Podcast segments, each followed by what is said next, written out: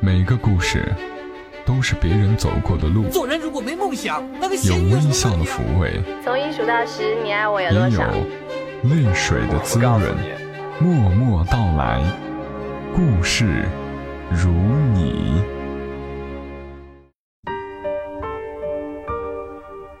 默默到来，故事如你。这里是在每周三更新的《默默到来》，我是小莫，和你来聊聊我们平常人身上所发生的故事。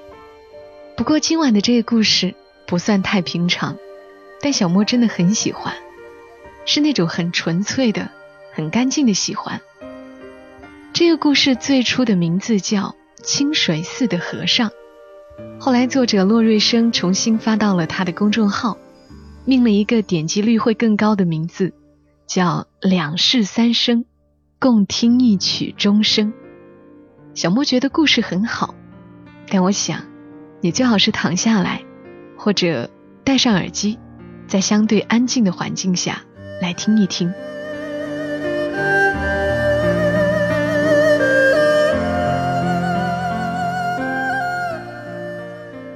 清水寺的和尚，作者。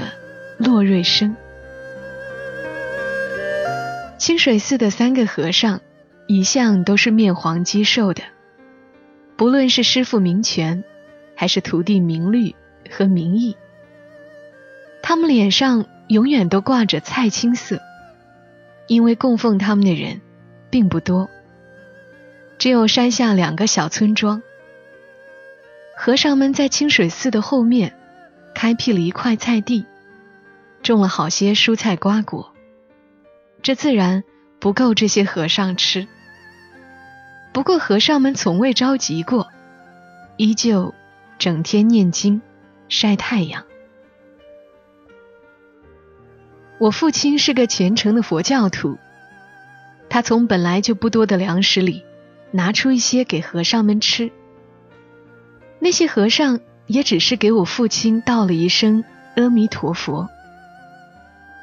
我母亲就埋怨父亲，因为他无法让我们兄妹吃饱；而我们也埋怨父亲，因为我们吃了好些野菜和红薯。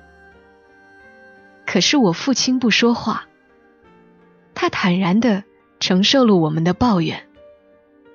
每次吃饭，他都先吃红薯和野菜，快吃饱时才象征性吃一小碗饭。我们和母亲都很心疼他，最后我们就不再抱怨了，而是多吃红薯野菜，想让父亲多吃点饭。然后我家发生了一个很奇怪的现象，就是每次都会有余饭，这在我家以前是从来没有发生过的。那天清水寺的住持明权法师。到我家来了，他身后还跟着一个和我年纪差不多大的小沙弥。我站在村口的桥上，看着他们师徒沉默的走来。明权法师戴了一个很旧很破的斗笠，现在并没有下雨，我不知道他为什么要戴上斗笠。而那个小沙弥就光着头，青色的短发。像是刺猬的刺一样，浅浅的刺出来。我问明权法师说：“大和尚，你为什么要戴斗笠？”明权法师把我拉到他怀里，摸了摸我的头，脸上露出慈祥的笑。我回过头去时，看到小沙弥在朝我偷偷的笑，他很羞涩。因为会下雨啊，可是现在没有下雨啊。明权法师望了我一眼，说道：“终究会下的。”我父亲在家门口等着他们，他早就双手合十了，很恭敬的站在我家那矮矮的屋檐下，背后是青黛色的小山，把父亲。映衬得很清亮。明权法师把我的手拉在他的手里，那是一双很大的手，有别于父亲的粗糙，很细腻，很软。在这双手里，我得到了一种平静。明泉法师见到我父亲后，他也对我父亲双手合十，然后微微的点了一下头。我看到小沙弥也学着明泉法师的样子给父亲致礼，我一刹那就很羡慕小沙弥。那一刻，我很想去当一个和尚，也许可以成为小沙弥的师弟。明泉法师没有进我家屋门，他从来不进我家屋门。从我有记忆起。我就没看见他进过我家屋门。他和我父亲在我家门前那条小河的河岸上坐着，一个穿着皱巴巴的汗衣，一个是宽大的僧衣。他们坐在河边的石头上说着话，河水慢慢的流着，倒映着阳光。我和小沙弥坐在旁边听。双手撑在腮上，目不转睛的看着他们。这时，明泉法师摸了摸我们的头，对我父亲说：“我看他们两个也很有缘分呐。”我父亲就笑笑，然后很恭敬的合十。我和小沙弥都听不懂，但是我们都为此很高兴。小沙弥的小虎牙都露了出来，于是我和小沙弥的友谊就这么开始了，就如同我父亲和明泉法师一样。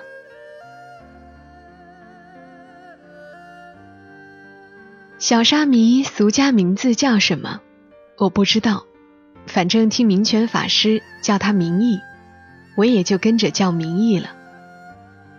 那时明义。就会念一些经了，常念念叨叨的给我说，像是背书一样。那时我已经在念小学，也认得了一些字。我们就常常像是唱歌一样，把那些经唱出来。名义都是偷着下山的，在清水寺只有他一个小孩子。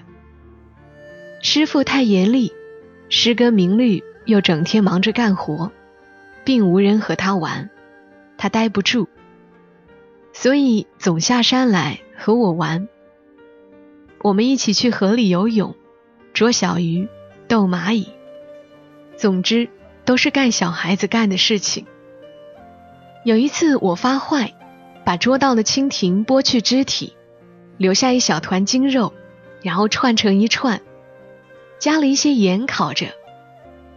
明义听他师傅说，和尚是不能杀生的，所以他阻止过我。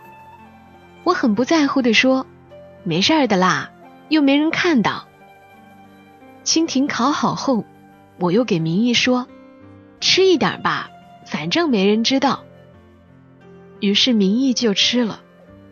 后来我们就悄悄的去把鱼捉来烤着吃，从家里偷来鸡蛋生吃。明义刚开始有些害怕，后来就大胆了。一时在寺里口淡，就来找我去寻肉吃。他常说的话是：“天天青菜豆腐，口里像尿那样淡。”水生，我们去捉鸟来吃吧。水生，你再说说梅菜扣肉的味道吧。水生，我不想当和尚了，我想还俗。吃肉，娶老婆。他这么说，我就反问他：“那你还俗后去哪里呢？”哎，是呀，我都不知道我爹爹妈妈呢。你是孤儿吗？嗯，师傅捡到我的。你是你师傅的儿子，你走了他会伤心的。于是明义。就沉默不说话了，耷拉着头。明义偷偷杀生吃肉的事情，终于被明权法师知道了。那天，他再次下山来，将明义领了回去。我很着急的看着，害怕明义会受惩罚。我听我父亲说，和尚吃肉，很可能会被逐出山门。那么，明权法师将明义逐出山门后，民意无家可依靠，明权法师又会孤零零的。因为父亲说明律很可能会还俗，这该是多不好的结局啊！但是我想着明权法师那么严厉，就相信他真会这么做。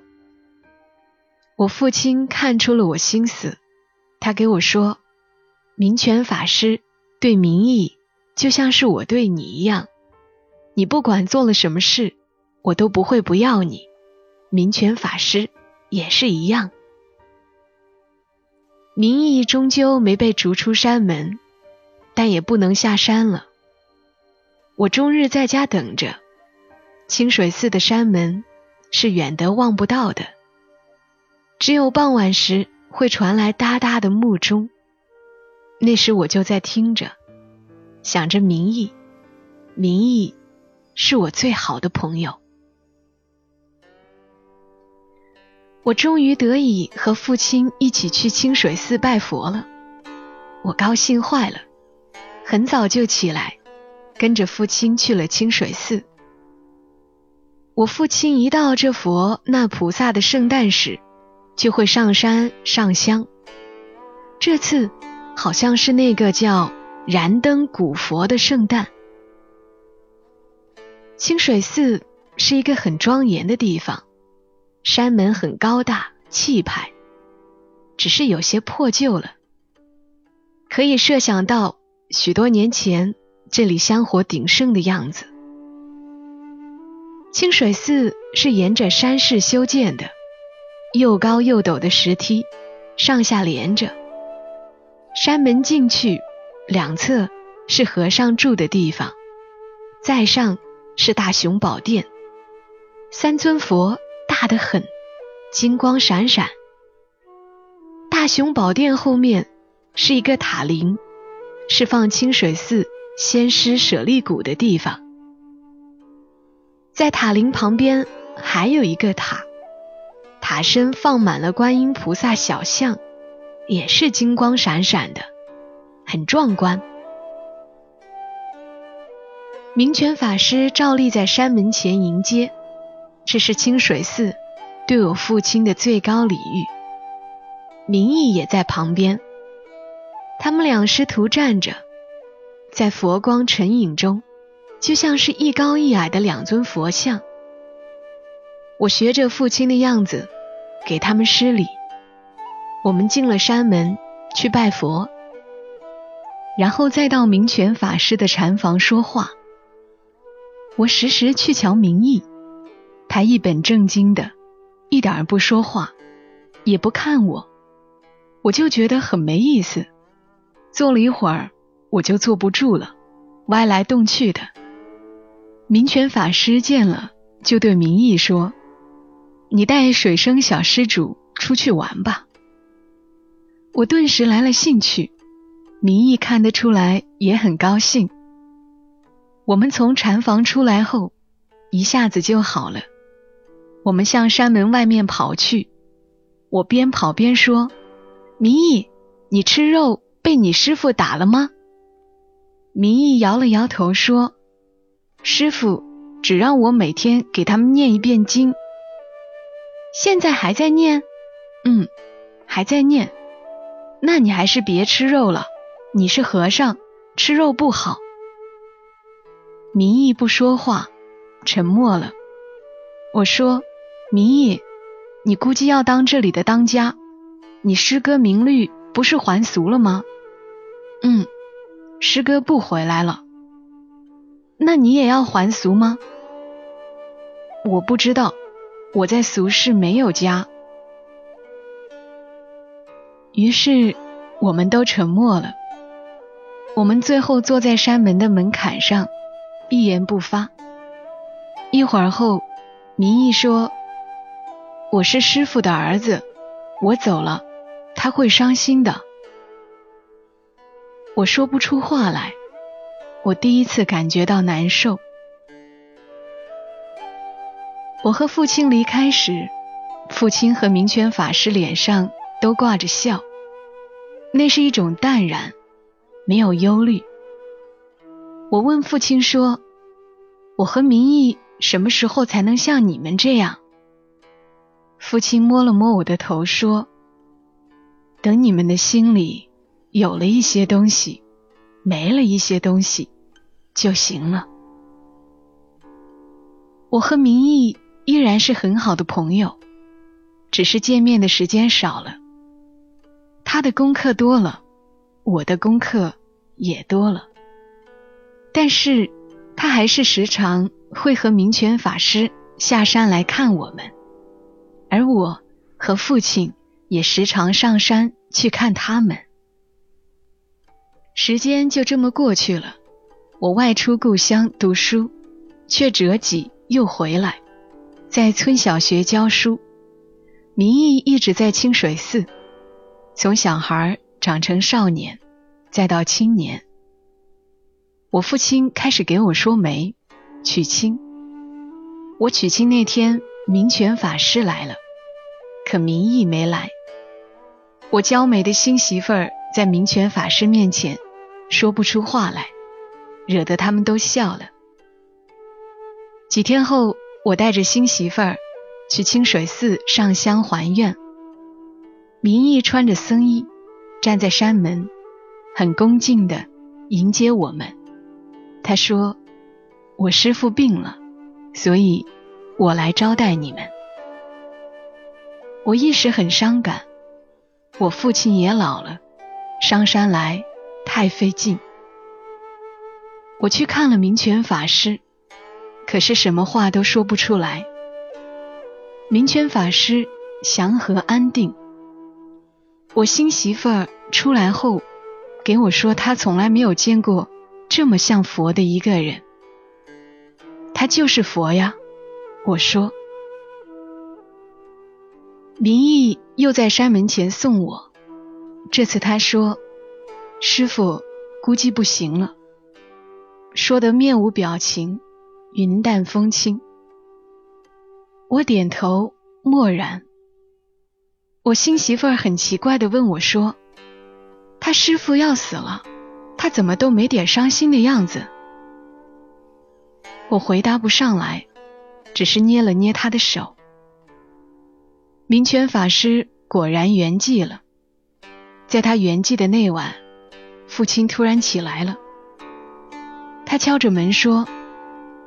水生，我们一起去清水寺吧。明泉法师圆寂了，他刚才在梦里和我告别了。我起来沐浴，然后和父亲一起上山。那时天色依然晦暗，我们两父子拿着手电，相互搀扶着上了山。我们还在半山时，就听到了清水寺的钟声，一下一下的敲着，传遍了山里的夜晚，回荡着，回荡着。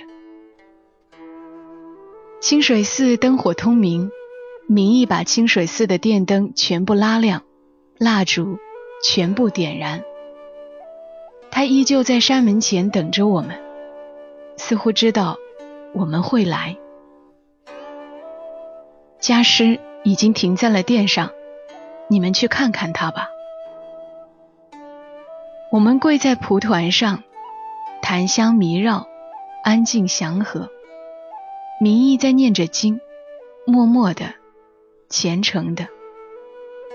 第二天又来了好多居士，我们一起将明泉法师火化，然后将他的舍利骨放在清水寺后的塔林里。在那天晚上，明义在店里给他师傅念经。我跪在他旁边的蒲团上，问他说：“以后你死了，谁给你捡拾古尸呢？”明义念经的声音顿了顿，然后又继续念了下去。然后我就知道了他的决心，我离开了。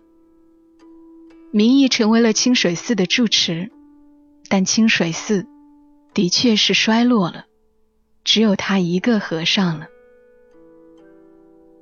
过了很久后，清水寺依旧没有好转，境况反而一日不如一日了。没有新的和尚，也没有新的香火，明义的袈裟都破得不成样子了。我媳妇儿就问我说：“明义为什么还死守着这里？干脆关了寺院，还俗得了。”我白了我媳妇儿一眼说：“不懂就别说。”我媳妇儿尖酸的回了我一句说：“就你懂，你什么都懂。”我就不再说话。再过几年，我父亲也驾鹤西去了，明义来念了三天的经，说是替他师傅还情。在送别明义时，我无限伤感的说：“我有儿子，你却没有。”我们死了后，就再也没有了。明义笑了笑，踏着星霜上了山。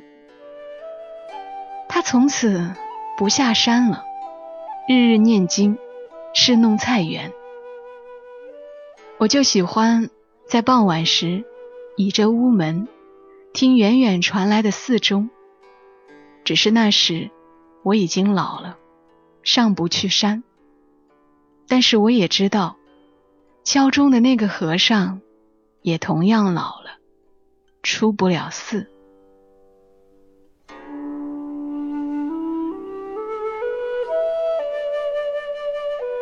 刚的文字来自于骆瑞生，骆驼的骆，祥瑞的瑞，生长的生。